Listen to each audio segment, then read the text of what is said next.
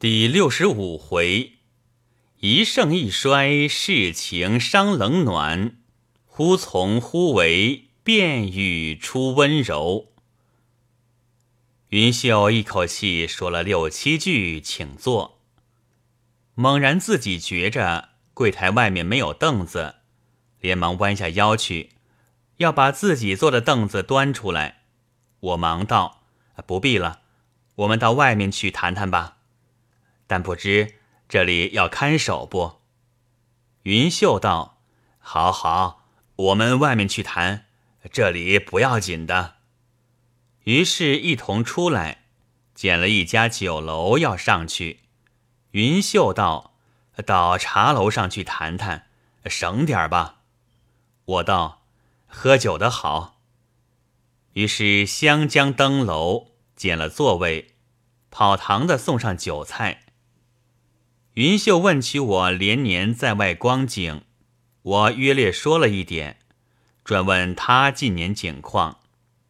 云秀叹口气道：“我不料到了晚年才走了坏运，接二连三的出了几件事，便弄到我一败涂地。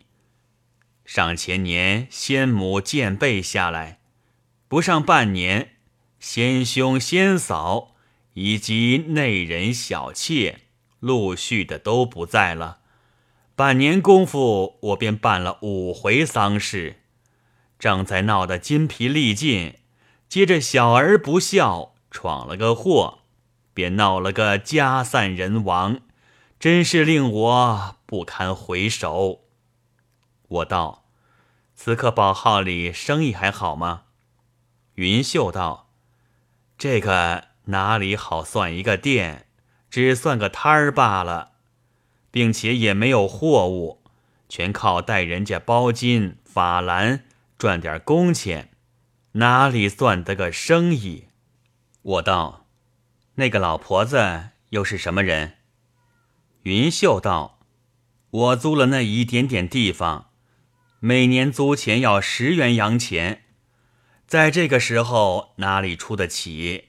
因此分租给他，每年也得他七元，我只要出三元就够了。说时不住的唏嘘叹气。我道：“这个不过暂屈一时，穷通得失本来没有一定的。像世伯这等人，还怕翻不过身来吗？”云秀道：“这么一把年纪，死期也要到快了。”才闹出个朝不保夕的景况来，不饿死就好了，还望翻身吗？我道：世伯府上此时还有甚人？云秀见问，摇头不答，好像就要哭出来的样子。我也不便再问，让他吃酒吃菜，又叫了一盘炒面，他也就不客气。风卷残云的吃起来，一面又诉说他近年的苦况，竟是断炊的日子也过过了，去年一年的租钱还欠着，一文不曾付过，分租给人家的七元早收来用了。我见他穷的着实可怜，在身边摸一摸，还有几元洋钱，两张钞票，洋钱留着。恐怕还要买东西，拿出那两张钞票一看，却是十元一张的，便递了给他道：“身边不曾多带的钱，世伯不嫌亵渎，请收了这个，一张清了房钱，一张留着零用吧。”云秀把脸涨得绯红，说道：“这这个怎好受你的？”我道：“这个何须客气。”朋友本来有通财之意，何况我们世交，这缓急相济更是平常的事了。云秀方才收了，叹道：“人情冷暖，说来实是可叹。想我当日光景好的时候，一切的乡绅士族，哪一家哪一个不和我结交，办起大事来。”哪一家不请我帮忙？就是你们贵族里，无论红事白事，哪一回少了我的？自从倒败下来，一个个都掉头不顾了。先母躺了下来，还是很热闹的。及至内人死后，散出富帖去，应酬的竟就寥寥了。到了今日，更不必说了。难得你这等慷慨，真是有其父必有其子。你老翁在家时，我就受他的惠不少。今天又叨扰你了。到底出门人，世面见得多，手段是两样的。说着不住的恭维。一时吃完了酒，我开发过酒钱，吃得他熏然别去。我也就回家。晚上没事，我便到季之那边谈天。可巧伯恒也在书房里，我谈起云秀的事，不觉带他叹息。伯恒道：“你便带他叹息，这里的人看着他败下来，没有一个不拍手称快呢。你从前年纪小，长大了就出门去了。”所以你不知道他，他本是一个包揽词颂、无恶不作的人呐。我道，他好好的一家铺子，怎么就至于一败涂地？伯恒道，你今天和他谈天儿，有说起他儿子的事吗？我道，不曾说起，他儿子怎样？伯恒道，杀了头了。我猛吃了一大惊，道。怎样杀的？伯恒道：“杀头就杀了，还有多少样子的吗？”我道：“不是，是我说急了。为什么是杀的？”伯恒道：“他家老大没有儿子，云秀也只有这一个庶出儿子，要算是肩挑两房的了，所以从小就骄纵的非常，到长大了便吃喝嫖赌。”没有一样不干，没钱花到家来要，赌输了也到家来要。云秀本是生性谦吝的，如何受得起？无奈他仗着祖母疼爱，不怕云秀不依。及至云秀丁了忧，便想管束他，哪里管束得住？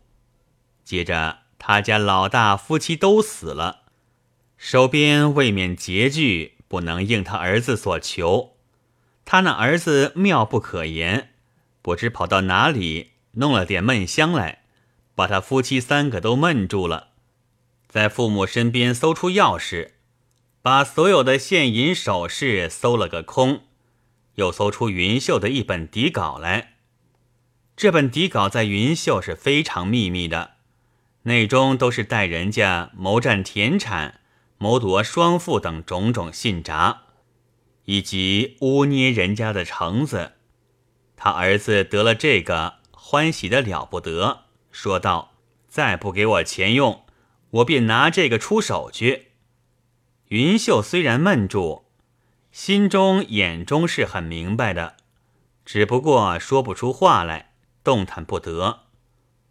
他儿子去了许久，方才醒来。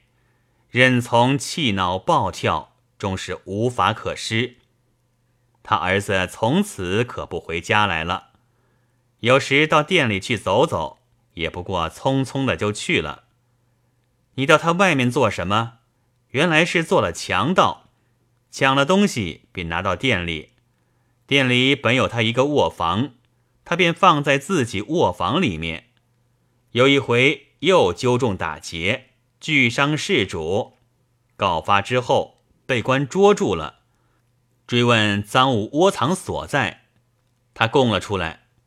官派差押着到店里取出赃物，便把店封了，连云秀也捉了去，拿他的同知职衔也降格了，庆其所有打点过去，方才仅以身免，那家店就此没了。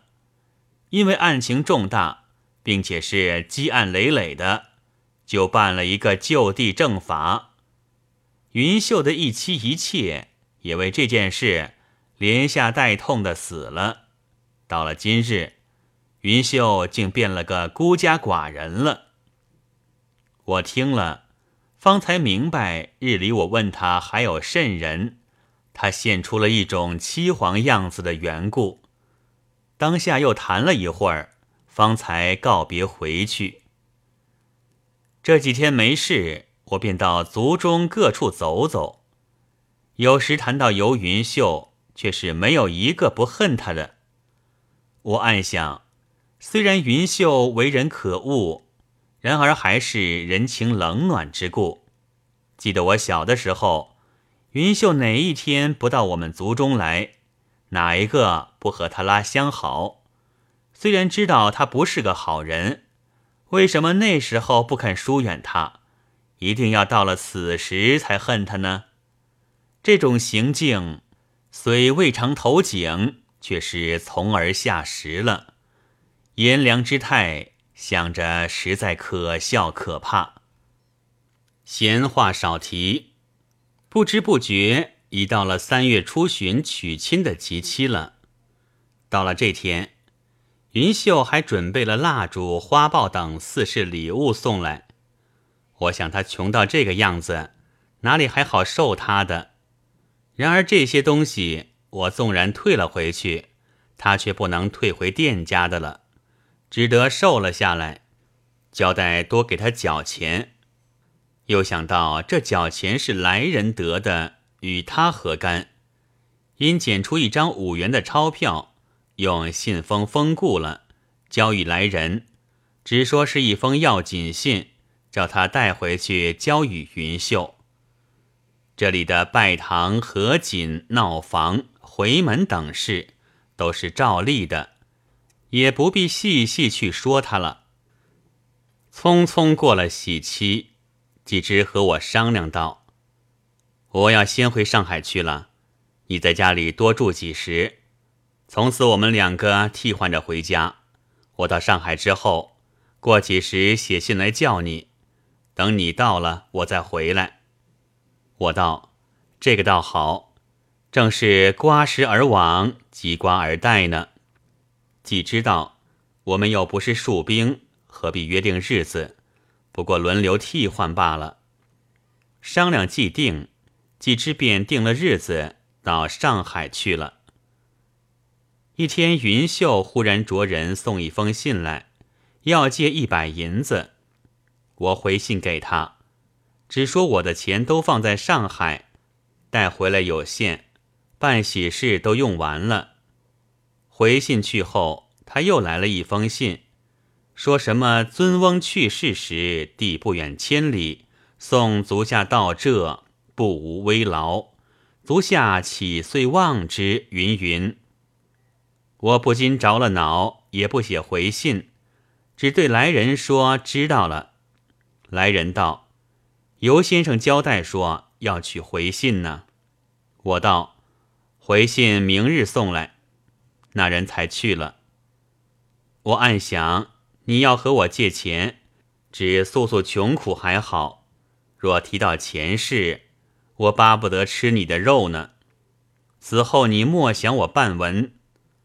当日若是好好的彼此完全一个交情，我今日看你落魄到此，岂有不帮忙之理？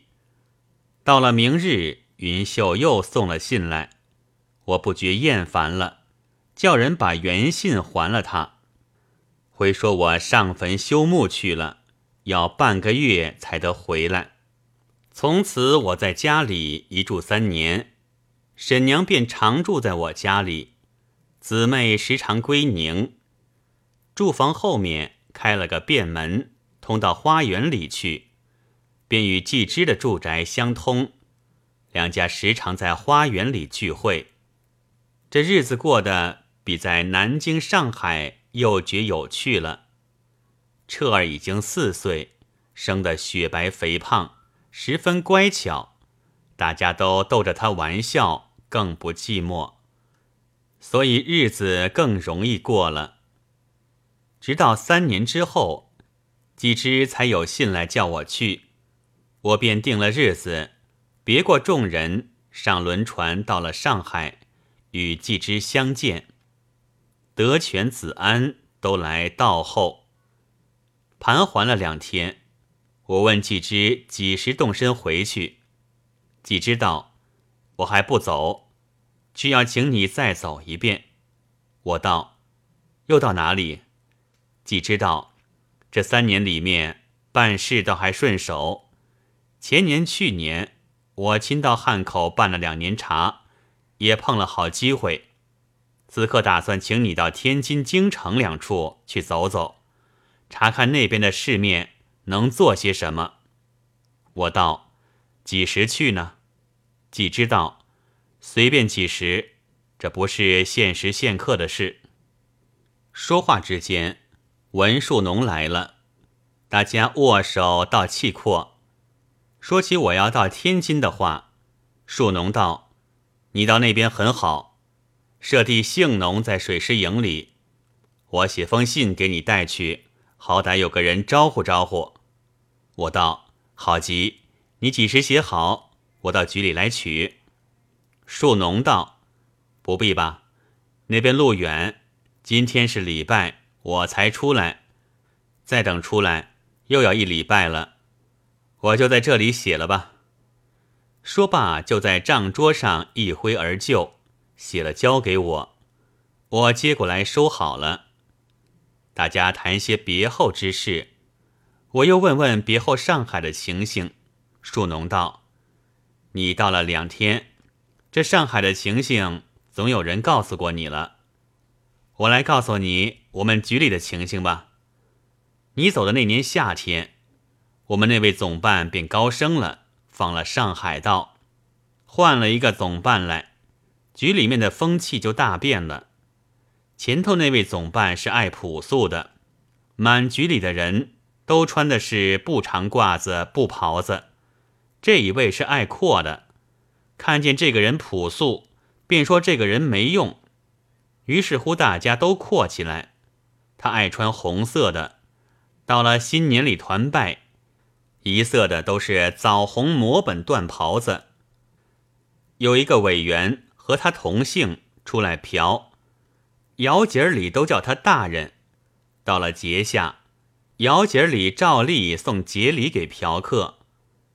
那送给委员的到了局里，便问某大人：须知局子里只有一个总办是大人。那看闸门的护勇见问，便指引他到总办公馆里去了。底下人回上去，他却茫然。叫了来人进去问，方知是送那委员的。他还叫底下人带了他到委员家去。若是前头那位总办，还了得吗？我道：那么说，这位总办也嫖的了。树农道：怎么不嫖？还嫖出笑话来呢？我们局里的议价处是你到过的了。此刻那议价处没了权了。不过买些零碎东西，凡大票的煤铁之类，都归了总办自己买。有一个什么洋行的买办，叫做什么舒蛋湖。因为做生意起见，结成进萃的八戒。有一回请总办吃酒，带他叫了个局，叫什么金红玉。总办一见了，便赏识的了不得。当堂给了他一百元的钞票，到第二回吃酒，又叫了他，不住口的赞好。舒淡湖便在自己家里拾掇了一间密室，把总办请到家里来，把金红玉叫到家里来，由他两个去鬼混了两次。我们这位总办着了迷了，一定要娶她。舒淡湖便挺了腰子，揽在身上。去和金红玉说，往返说了几遍，说定了身价，定了日子要娶了。谁知金红玉有一个客人，听见红玉要嫁人，便到红玉处和他道喜，说道：“恭喜你高升了，做姨太太了。只是有一件事，我很带你担心。”红玉问：“担心什么？”客人道。我是担心做官的人脾气不好，况且他们湖南人，长毛也把他杀绝了，你看凶的还了得吗？”红玉笑道：“我又不是长毛，他未必杀我。况且杀长毛是一事，娶妾又是一事，怎么好扯到一起去说呢？”客人道：“话是不错，只是做官的人家与平常人家不同，断不能准你出入自由的。况且他五十多岁的人，已经有了六七房姬妾了。今天欢喜了你，便娶了去。可知你进门之后，那六七个都冷淡的了。你保得住他过几时，不又再看上一个，又娶回去吗？”须知再娶一个回去时，你便和这六七个今天一样了。若在平常人家，或者还可以重新出来，或者嫁人，或者再做生意，他们公馆里能放你出来吗？还不是活着在那里受冷淡？我是带你担心到这一层，好意来关照你，随你自己打主意去。红玉听了。总如冷水浇背一般，唇也青了，面也白了，作声不得。等那客人去了，便叫外场去请舒淡湖。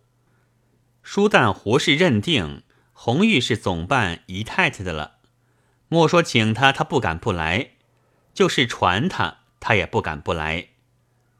来了之后，恭恭敬敬的请示，红玉劈头一句便道。我不嫁了。舒淡湖吃了一惊，道：“这是什么话？”红玉道：“程某大人的情抬举我，我有甚不愿意之理？但是我想来想去，我的娘只有我一个女儿，嫁了去，她便举目无亲了。虽说是大人赏的身价不少，但是她几十岁的一个老太婆，拿了这一笔钱。”难保不给歹人骗去，那时叫他更靠谁来？舒淡胡道：“我去和大人说，接了你娘到公馆里养她的老，不就好了吗？”红玉道：“便是我何尝不想到这一层？须知官宦人家，看那小老婆的娘，不过和老妈子一样，和那丫头老妈子同食同睡。”我嫁了过去，便那般锦衣玉食，却看着亲生的娘这般作践，我心里实在过不去。若说和亲戚一般看待呢，莫说官宦人家没有这种规矩，便是大人把我宠到头顶上去，我也不敢拿这种非礼的事去求大人呢。我十五岁出来做生意，今年十八岁了，这几年里面。只挣了两副金镯子，说着，便在手上每副除下一只来，交给舒旦胡道：“这是每副上面的一只，费心舒老爷，待我转送给大人做个纪念。一见我金红玉不是忘恩负义的人，上海标致女人尽多着，大人一定要娶个人。”怕少了比我好的吗？舒淡湖听了一番言语，竟是无可挽回的了，就和红玉刚才听了那客人的话一般，唇也青了，面也白了，如水浇背，作声不得，接了金镯子，样样回去，暗想只恨不曾先下个定，倘是下了定，凭他怎样也不能悔意。此刻弄到这个样子，别的不打紧，唐时总办恼了，说我不会办事，以后的生意便难做了。这件事竟急了他一天一夜，在床上翻来覆去想法子，总不得个善法。直到天明，忽然想起一条妙计，便一跃而起。只因这一条妙计有分教。赞语不如非语妙，解铃还是系铃人。不知是一条什么妙计，且待下回再记。